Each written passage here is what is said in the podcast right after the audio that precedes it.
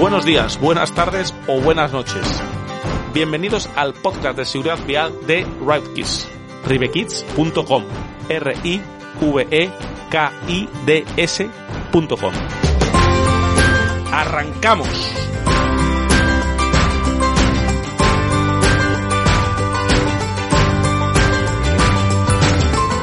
Bueno, pues vamos a, a, tratar un tema que nos parece muy interesante, un tema que muchas veces desconocemos. Hablamos de, de los dummies, hablamos de los crash tests, hablamos de, de cómo se, se, testa o testea, ¿cómo se dice, José? ¿Se testea, se testa? Bueno, cómo se ensaya con una silla eh, eh, para saber si verdaderamente es, es eh, segura o no. Yo quería preguntarte como, como um, fabricante, no de sillas, pero bueno, de un producto que está relacionado con ellas y que las hace más seguras y, y, y más uh, habitables los coches, cuando alguien, un, un, fabricante de sillas tiene su silla terminada, eh, eh, los crash tests eh, se hacen para homologarla o, o, entiendo que tiene que hacer crash test antes para ir viendo por dónde va su ingeniería. ¿Cómo, ¿Cómo nace una silla? ¿Nace en un dibujo en un papel? ¿Cómo se crea una silla? ¿De dónde nace? Pues eh, nace en el mismo sitio que nace en to todo lo que existe en el mundo y es en el cerebro de, de alguien. Efectivamente. De ahí va evolucionando, es un proceso largo eh, en el que inevitablemente hace falta hacer un montón de ensayos, tanto estáticos, los ensayos estáticos son a baja velocidad, como dinámicos, que es lo que todos conocemos como, como crash test.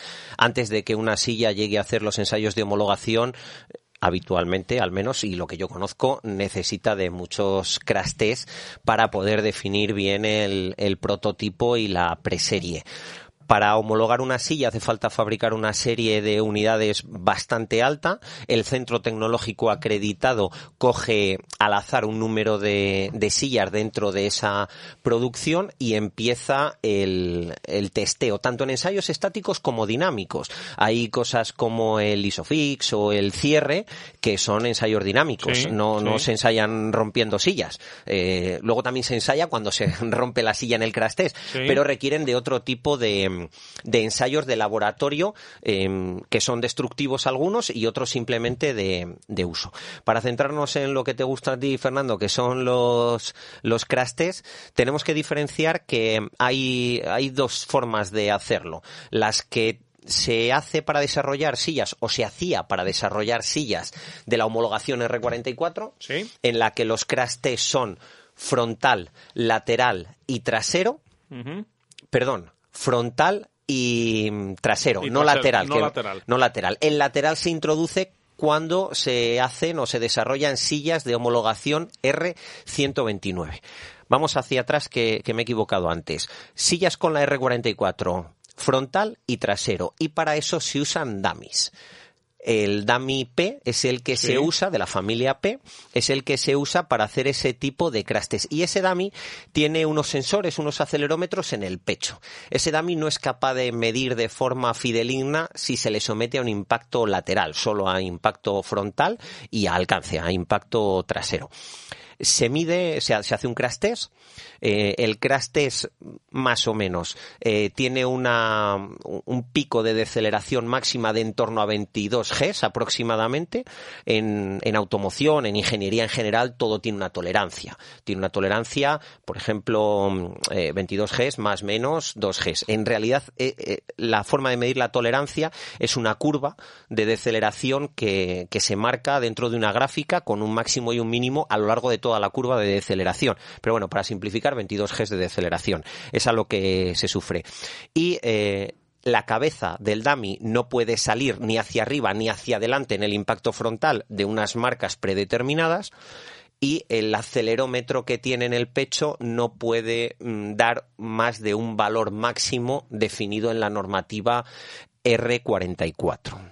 Cuando ya saltamos a las sillas de homologación R129, la cosa es muchísimo más complicada. Muchísimo más complicada porque hay un ensayo dinámico de impacto lateral, incluso simula una penetración panel puerta, para que la gente lo entienda, simula que la puerta sí. del coche se mete para adentro y desplaza y desplaza la sillita y para hacer ese tipo de ensayos se usan dummies Q. Los dummies Q es una familia muchísimo más moderna. Estos dummies se usan en Europa porque como curiosidad, la normativa americana es un pelín diferente, no tiene impacto lateral y los dummies que se usan en la normativa americana son la familia hybrid. Pero bueno, si eso hablamos otro día de la familia de la familia hybrid. Los dummies Q que a nivel infantil son los dummies más avanzados que hay en, en el mundo, son los que mayor biofidelidad tienen son los que más se parecen a, lo que puede pasar en, el ser humano. Aún así, hay mucho campo por recorrer, ¿eh? O sea, los dummies siguen evolucionando y, van evolucionando para cada vez captar más, más datos. Estos dummies decía que se pone la cosa complicada porque pasan de tener un acelerómetro en pecho a tener sensores en cabeza, cuello, pecho y pelvis y en el cuello no tienen solo un sensor, tienen un sensor en la parte alta del cuello y otro en la parte baja del cuello, por, para ir eh, afinando. Es, es, bastante, es bastante complejo. Luego, cuando se hace un crash test, se recogen una serie de datos. Esos datos se recogen eh, con dispositivos electrónicos y, y esas curvas de aceleración tienen ruido son como eh, tienen muchas rayitas hacia arriba y hacia abajo y hace falta aplicar unos filtros. O sea, incluso después de hacer el ensayo de impacto, no vale solo con hacer el ensayo de impacto y te sale de un software el dato. Mm, eh, sale de un software después de pasar un prefiltro y luego un filtro también definido perfectamente en la, en la normativa. Y de ahí salen unos valores que es lo que llamamos comúnmente valores biomecánicos. Sí. Eh, la normativa conoce o al menos trata de conocer y estipula unos valores biomecánicos máximos que ya no serían compatibles con la vida, por lo tanto, de esos ensayos de impacto tienen que desprender valores por debajo de los que marca la normativa.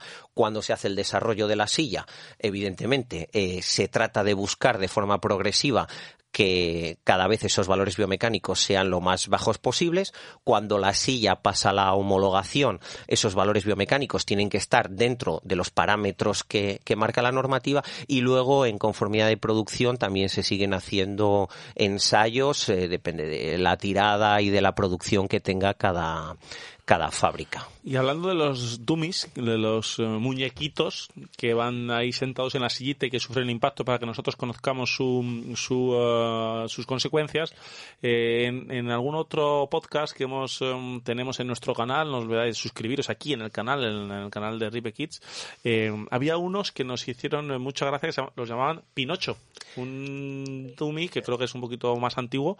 ¿Y qué características tiene ese dummy que tanta gracia nos hizo su, su apodo, su nombre técnico? Sí, el, primer dummy infantil se llama, o se les llama a la serie P en honor a Pinocho porque el primer dummy infantil era pues, pues muy primitivo, era de madera. Ese dummy ha ido evolucionando, ahora no son de madera los dummies, ni los de la serie P, pero toman de, de Pinocho, de muñeco de madera, esa, esa nomenclatura y cuando los ingenieros han desarrollado la siguiente serie de dummies, pues se han roto la cabeza en que los dummies tengan mayor biofidelidad y nos den más datos, pero en el nombre simplemente han seguido el abecedario y por eso se llama serie, la serie Q.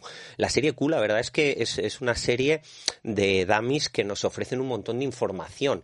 Eh, el, P0, el, el, dummy que anteriormente en la norma R44 representaba al recién nacido, mm, era solo una masa, no tenía ningún valor biomecánico. Cuando ya sale la norma R129, eh, esto es un proceso bastante, bastante largo, de muchos años y de mucho trabajo eh, a nivel internacional, en consenso todos, eh, a través del GRSP, ya meten valores biomecánicos en el, en el DAMI Q0. Eh, claro, pasamos de tener una masa muerta, eh, una masa simplemente, sin ningún dato, sin ningún valor biomecánico, a tener eh, esa masa un poco mejor distribuido lo que es la parte de la cabeza, el cuello, tal, de una forma más biofiel y además con valores biomecánicos. De hecho, los fabricantes de sistemas de retención infantil tardaron un poquito más de lo que a lo mejor se preveía en sacar las primeras sillas de norma R129 para recién nacidos, porque el salto era tan grande de la normativa antigua, la R44, a la normativa nueva, de los DAMIs antiguos en el P0 a el DAMI actual, el Q0, que incluso a grandes fabricantes muy experimentados en el tema les costó y estoy seguro que allí hicieron antes de llegar a la homologación, infinidad de crastes, pero muchos, muchos, muchos. Hay fabricantes que tienen instalaciones propias de, para hacer los crastes y hay fabricantes que lo hacen en centros tecnológicos. Dentro de los centros tecnológicos tenemos centros tecnológicos que tienen la acreditación para hacer posteriormente homologaciones y otros que no, otros que simplemente tienen las, las infraestructuras. Para hacer este tipo de crastes infantiles eh, tenemos dos tipos de infraestructura. Lo que es un patín, un, un patín eh, que describe la normativa que se mueve a una velocidad constante y choca contra un elemento que permite una deformación concreta. En, real, en, concreto pasa desde 50 kilómetros por hora más menos 2 kilómetros por hora de tolerancia a cero, eh, creo recordar, en unos 650 milímetros, que es lo que da la deceleración esta que hemos comentado antes de en torno a 22 Gs. Y se puede conseguir exactamente lo mismo con una catapulta inversa o high y es que eh, el maniquí, eh, la bancada está quieta y un pistón le lanza eh, con una deceleración determinada. Esta segunda fórmula nos permite mayor precisión porque incluso con ese high se puede replicar pulsos de deceleración de coche completo, como por ejemplo los que conocemos de EuronCap. Y ahí, aunque sea fuera de normativa, podemos llegar a tener pulsos de incluso 36, 38 Gs de deceleración. Y en los ensayos em, que se hacen, eh, se hacen em, ensayos em, en diferentes eh, el fabricante de sillas digo en diferentes tipos de coches o sea ensayan en sub en berlinas en coupés en deportivos muy buena pregunta realmente los sistemas de retención infantil no se ensayan dentro de un coche, se ensayan dentro de una bancada. Ah, que es homogénea para todos los sistemas de retención infantil. Dentro del automóvil prácticamente nada incluso elementos del propio automóvil se ensayan dentro del propio automóvil. El cinturón de seguridad, el asiento, un montón de componentes se ensayan de forma externa al automóvil. Y para la homologación del propio automóvil realmente se necesitan muy pocos ensayos de impacto de coche completo, no tanto de componentes independientes. los sistemas de retención infantil se ensayan en una bancada que no no es que no tenga nada que ver con el coche, se ha desarrollado en base a los parámetros del coche, pero hace que todas las sillitas se ensayen sobre un estándar totalmente homogéneo, tanto en la R44 como en la R129. Efectivamente, bueno, pues eh, todo un mundo, ¿eh? todo el mundo de las, eh, los ensayos y toda una ingeniería, todo un, trabajo. ¿Hay en España sitios para hacer estos ensayos o están eh, erradicados los más importantes fuera de nuestro país? Sí, en España hay instalaciones para poder hacer estos ensayos, tanto en laboratorios acreditados como en laboratorios no acreditados. Nosotros, particularmente desde Rife Kids, los ensayos les subcontratamos siempre fuera, les, les subcontratamos en CSI, es el centro tecnológico de referencia en, en, Italia, de hecho es el único que hay en Italia, todos en, España tenemos más que, que, tienen diversificado el trabajo, en Italia lo tienen todo concentrado en, en uno, que por cierto es uno de los cinco miembros fundadores de lo que hoy conocemos como EuronCap. EuronCap, sí señor. Bueno, pues yo creo que hemos dado un repaso, hemos contado un poquito cómo se hacen esos ensayos, de todos modos, ya sabéis que cuando nosotros subimos eh, los podcasts tenéis ahí los comentarios en ibus o cualquier eh, cosa que queráis que tratar o que creáis que se nos ha quedado en el tintero, pues, pues nos, nos lo decís. Y de todos modos, como siempre, eh, José Lagunar nos da el mail, ese mail donde podéis resolver vuestras dudas, eh, cualquier duda que tengáis en torno a la silla de retención infantil de vuestros niños, del Ride Move, de esa, esa pieza que fabrica Ripe Kids y que te permite mejorar, no te olvides, la seguridad de, de tu pequeño dentro del coche y además ganar unos eh, muy buenos centímetros en la parte trasera del coche. ¿Cuál es ese mail? Atención.cliente arroba o en ribekids.com o a través de cualquiera de nuestras redes sociales. Gracias por todo, por vuestras valoraciones positivas, por vuestros comentarios y recordad suscribiros al canal para estar al tanto de toda la seguridad vial para vuestros hijos. El conocimiento que no se comparte se pierde. Y no estamos para perder conocimiento y mucho menos hacerlo en temas de seguridad vial infantil. Porque la tecnología que más vidas salva en el mundo es la educación. Y no os olvidéis que el verdadero viaje es el que termina como comenzó. Con felicidad e inocencia. Feliz viaje hasta el próximo programa.